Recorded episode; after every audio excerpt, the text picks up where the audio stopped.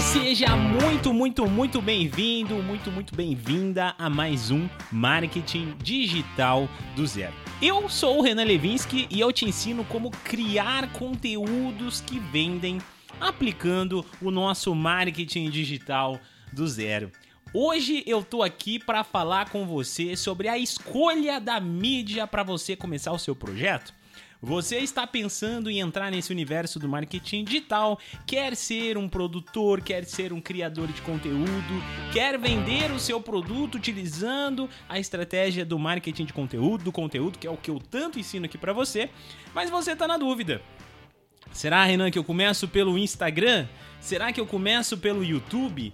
Ou outras mídias que tem por aí? Eu vou focar esse podcast hoje, pelo fato do nosso tempo, no Instagram e no YouTube. E eu quero desenvolver com vocês aqui uma comparação entre as duas redes sociais para que você escolha qual é a que combina mais com a sua rotina, com a forma de trabalho, com a forma como você visualiza esse segmento aí para que você escolha essas mídias sociais. E também vou dar alguns direcionamentos para você aqui dentro dessas, dessas, dessa escolha, tá? Primeira coisa que você precisa entender aqui, jovem marqueteiro, jovem marqueteira, é que você sim precisa focar em uma das mídias, tá? Normalmente, quando eu escolho uma mídia de atração que tem um buscador, que é o que eu sempre falo para vocês aqui, que é aquele tipo de mídia aonde eu posso digitar como fazer um robô com Arduino, como criar o meu próprio robozinho, por exemplo, né? Eu tô falando aqui de uma mídia social que tenha um buscador, o YouTube, um blog, um podcast, qualquer coisa desse tipo. Mas quando a gente tá lá no Instagram, a estratégia é diferente. Então, quando você escolhe uma mídia de atração que tem buscador, eu sempre gosto de também ter um Instagram em paralelo, mas ele não é o meu foco. Então, se eu não postar lá, tudo bem, não importa. Eu preciso ter ele para me relacionar com as pessoas que vão chegar até ele, tá? Se você optar somente pelo Instagram, você já não precisa da mídia de atração, porque não, não é necessariamente uma obrigação, a não ser que você queira. Eu, particularmente, com certeza colocaria uma mídia de atração para casar junto com o Instagram. Até é isso que eu ensino lá no método OGS. Por falar em ensino no método OGS, esqueci de dar aquele velho recado para vocês. O método OGS tá com vagas abertas para você comprar e ganhar a consultoria comigo ou o meu livro. Sim, eu tenho um livro, se você ainda não sabe, O Ciclo Perfeito do Conteúdo, o nome dele.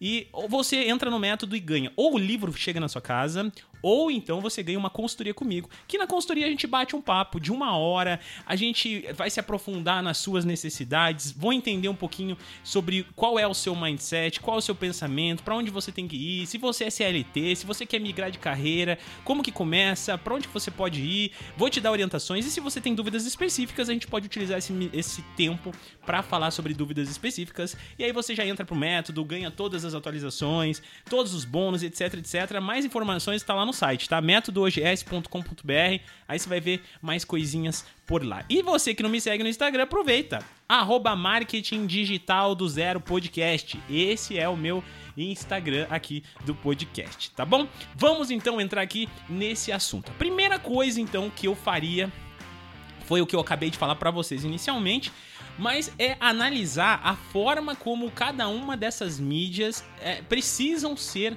trabalhadas. E é exatamente esse ponto que vai se conectar com a sua disponibilidade. Então eu quero trazer aqui alguns pontos negativos, alguns pontos positivos sobre cada uma dessas mídias. Começando então aqui, meus caros, pelo YouTube. Eu vou falar aqui algumas vantagens que eu visualizo aqui na plataforma do YouTube. A primeira delas é que é uma plataforma que tem buscador. Com toda certeza, eu acho isso maravilhoso, porque você tem a possibilidade de produzir um conteúdo que as pessoas vão te encontrar, porque elas vão buscar pelo assunto a qual você produz conteúdo, tá? Então, a primeira vantagem é ter um buscador. A segunda vantagem é que as pessoas tendem a te dar mais atenção, então elas ficam mais tempo dentro do seu vídeo, já que o YouTube é uma plataforma para consumo de vídeo. Então, logo você vai ter uma coisa chamada retenção dentro do seu canal, que inclusive abre parênteses aqui, é um dos pontos mais importantes para o algoritmo do YouTube para que você ranqueie os seus vídeos e posicione ele para que tenha uma boa qualidade, tá? Isso, tô falando retenção, caso você não saiba, retenção é o quanto você consegue segurar um, um telespectador, a pessoa que está assistindo o seu vídeo ali, dentro do seu conteúdo, tá? 50%, 60%, 70% é, do, do tempo que você produziu o seu conteúdo, você segurou essas pessoas, você já tá tendo uma boa pontuação dentro do YouTube. E esse é um dado analisável, você consegue analisar lá nos analytics do YouTube, que também eu acho que é já a nossa próxima vantagem. O YouTube tem analytics com muitos detalhes, então a gente consegue entender por que, que o nosso conteúdo não está ranqueando, conseguimos entender o que nós podemos mudar no nosso vídeo e no nosso conteúdo para atrair mais pessoas, para alcançar mais pessoas, para posicionar o meu conteúdo de forma melhor. Os conteúdos do YouTube nunca morrem. Mais uma vantagem. Por que, que o conteúdo do YouTube nunca morre? Porque você produziu e sempre ele vai estar lá no seu canal, é como uma biblioteca. Algum usuário pode simplesmente abrir lá o YouTube, fazer uma busca e cair lá dentro do seu canal. E isso é maravilhoso, porque você vai produzir um conteúdo que pode ter 10 anos ali e as pessoas estão consumindo. E isso é muito comum no YouTube. Inclusive eu mesmo ontem estava assistindo um vídeo de 10 anos atrás, de duas horas de duração aqui no YouTube, sobre algumas coisas que eu gosto aqui de hobby. Mas olha só, isso funciona. Então, é, aquele conteúdo não morre. Próxima vantagem do YouTube é claro, a parte de monetização, né, gente? Canais grandes no YouTube faturam alto e faturam muita grana. Recentemente, para vocês terem uma ideia, trabalhei e tô trabalhando no marketing de divulgação de um único vídeo de uma produtora de filmes e a gente tá trabalhando no tráfego, trazendo tráfego para esse vídeo dessa produtora. Nós hoje, no dia de hoje, já passamos de 2 milhões e meio de visualizações. Obviamente, estou fazendo tráfego pago no Google, no Facebook. A gente está espalhando aí o vídeo em tudo quanto é lugar. Mas o que eu tô querendo dizer para vocês aqui é que com 2 milhões e meio de acessos, nós estamos faturando em torno de 600 dólares por semana. E estamos gastando aí 3 a 4 mil reais por mês de ads, contando Google e Facebook. Olha a vantagem disso, gente. Você tem um faturamento maior do que o teu lucro. Se você não fizer a conta, você vai ver que 600 dólares por semana é muito dinheiro tra é, transformado aqui na nossa moeda brasileira, o real. Tá? Então, mais uma vantagem maravilhosa. Próxima vantagem o YouTube, ele é uma mídia que é muito influenciável. As pessoas conseguem influenciar muita gente. Pode ver que muitos produtores de conteúdo lá no YouTube fazem anúncios, fazem propagandas, fazem parcerias, porque quando eles falam para a audiência deles, olha, compre tal coisa, eu comprei, eu gostei, eu fiz, eu testei, tá aqui, as pessoas tendem a comprar. Então é muito divertido, muito interessante fazer isso. Só que agora vamos falar que deve ter até outros pontos positivos, tá, gente? Mas eu vou aqui avançando pra gente não tomar muito tempo do podcast. Vou falar aqui mais alguns pontos negativos agora aqui do YouTube. Pontos negativos que eu acredito ser principalmente é a demora no crescimento. Sim, um canal no YouTube não é fácil de crescer. Ele cresce se você tiver consistência, mas é projeto duradouro, tá? Eu não conheço nenhum canal que cresceu assim, explodiu da noite por dia, fazendo um bom conteúdo, fazendo um conteúdo inicialmente bom sem ter uma audiência pré-aquecida anteriormente, tá? Uma coisa é uma pessoa que começou um Instagram, começou um canal no YouTube da noite pro dia, mas já tinha uma outra rede social conhecida. Por exemplo, tinha muita gente no Instagram, tinha gente, muita gente no YouTube, quer dizer, lá no Twitter, ou veio de uma outra mídia social, ou apareceu apareceu na TV. Uma coisa é isso, tá? Mas uma coisa é uma pessoa normal, assim como eu e você, produzindo nosso conteúdinho ali no YouTube, vai ter que ser aos poucos garimpando. Não tem um tempo médio, mas eu acredito que é um, é um processo demorado, porque você vai demorar para aprender, produzir, entender algoritmo, coisas desse tipo, tá bom? Próximo ponto negativo que eu acredito ser é a demora. Demora um pouco para você produzir os conteúdos, porque você tem que gravar, e aí dentro da gravação depois você tem que editar, daí você tem que fazer thumbnail, aí você tem que pensar nas tags, você tem que fazer descrição, você tem que fazer título, você tem tem muitos passos a passo ali detalhados que demoram o processo. Porém, você consegue trabalhar com. Até esse é um outro ponto positivo que eu acabei esquecendo de jogar lá no início, mas enfim. Se você trabalha no YouTube, você pode colocar menos vídeos do que qualquer outra mídia social. Então lá no YouTube você pode fazer um vídeo por mês, por exemplo, um vídeo a cada dois meses, não tem problema, desde que ele tenha uma qualidade extremamente boa. Inclusive existem canais que postam um vídeo por mês, um vídeo a cada dois meses e são excelentes canais, são grandes, são canais grandes, mas os conteúdos são muito top. São conteúdos que demoram meses mesmo para serem editados. Então tem aqui um porquê das coisas, tá? Então é, pense sempre nisso quando você vai começar ali o seu processo. Então, tirando aqui, eu acho que esse ponto de que o YouTube é uma mídia que demora para você crescer, de que demora para você também produzir o conteúdo, eu acho que por último, o próximo passo que eu acho bem ruim do YouTube é a questão de que você tem que ter um mínimo viável de um equipamento, tá? Pelo menos, é, o que eu indicaria, pelo menos um bom celular com um lapela bom, aí já dá para você fazer os seus vídeos. Eu mesmo faço meu vídeo utilizando um iPhone e um lapela conectado no iPhone, acho muito mais prático e faço a edição utilizando o MacBook porque eu faço a transferência direto pro Mac no vídeo e já faço a edição ali dentro utilizando o iMover e é uma beleza, muito rápido para fazer esse esse processo de edição. Equipamentos básicos, um celular, um lapela e um computador, tá? Mas tem que ter qualidade principalmente qualidade de áudio, tá, gente? Muita gente fala assim: ah, tem que ter qualidade de imagem, imagem, imagem, esquece do áudio. Não, o áudio é até mais importante do que a imagem, porque a pessoa pode até assistir um vídeo que não tá com uma qualidade ruim, mas ela não consegue ficar se o áudio for ruim. Então pensa sempre se o teu vídeo não vai ficar com eco, coisa desse tipo. Então isso aqui é um ponto negativo, porque você tem que ter essa sabedoria, essa inteligência de aprender a editar, ter equipamentos, coisas desse tipo. Agora sim, chegamos na metade do nosso podcast. Vamos agora aqui para o Instagram. O Instagram, famoso Instagram, querido por todos vocês, eu tenho certeza disso, que todo mundo chega para mim, eu fiz um Instagram. e, e, aí, como é que funciona esse negócio, né? Escolher o Instagram para ser sua mídia social. Vou começar aqui com pontos positivos, como eu fiz lá com o YouTube. Positivos do Instagram é que você pode crescer de forma muito mais rápida e acelerada do que o YouTube. Isso é um ponto muito bom. Outro ponto positivo aqui, eu acho que é o relacionamento que você consegue criar com a sua audiência. Sim, eu falei que no YouTube você também consegue fazer isso, mas no Instagram você consegue até mais proximidade com a audiência utilizando seus stories, fazendo live, se conectando um pouco mais com a sua audiência. Próxima coisa que eu acho que é boa do, do Instagram é que você tem diversidade de conteúdo. Então você pode postar um stories, um carrossel, um feed ali estático, você pode postar um reels, um vídeo longo, um vídeo curto, um monte de coisinhas ali que vão sendo acrescentadas na, na plataforma, então ela se torna fácil. Você consegue ter, montar um Instagram, que é mais uma vantagem, utilizando apenas um celular, e daí lá no celular você coloca algum aplicativo para editar vídeo, algum aplicativo para editar imagem, pronto, você já tem todo o equipamento necessário para fazer o seu Instagram. Pontos negativos aqui agora do Instagram.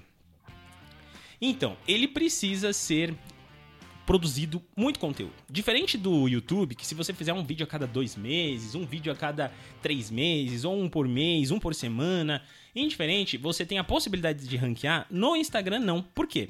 Porque o Instagram ele tende a matar os conteúdos que foram postados anteriormente. Raramente você vai ver uma postagem que você fez há alguns dias atrás tendo likes, porque ele some lá no seu feed e muito dificilmente ele vai ter um like ou outro. Claro que existem exceções, existem, porque quando ele está ranqueado numa hashtag, pode chamar atenção lá dentro, pode trazer umas pessoas ou outras, mas no geral, esse conteúdo tende a morrer. Então, a gente tem uma mídia social aqui que nós produzimos, produzimos, produzimos e ela vai morrendo, morrendo, morrendo. Assim como os stories, né? Só que os stories ainda é mais rápido. Você posta hoje, amanhã morreu tudo, você tem que fazer mais, fazer mais. Então, o Instagram é uma mídia que consome muito tempo.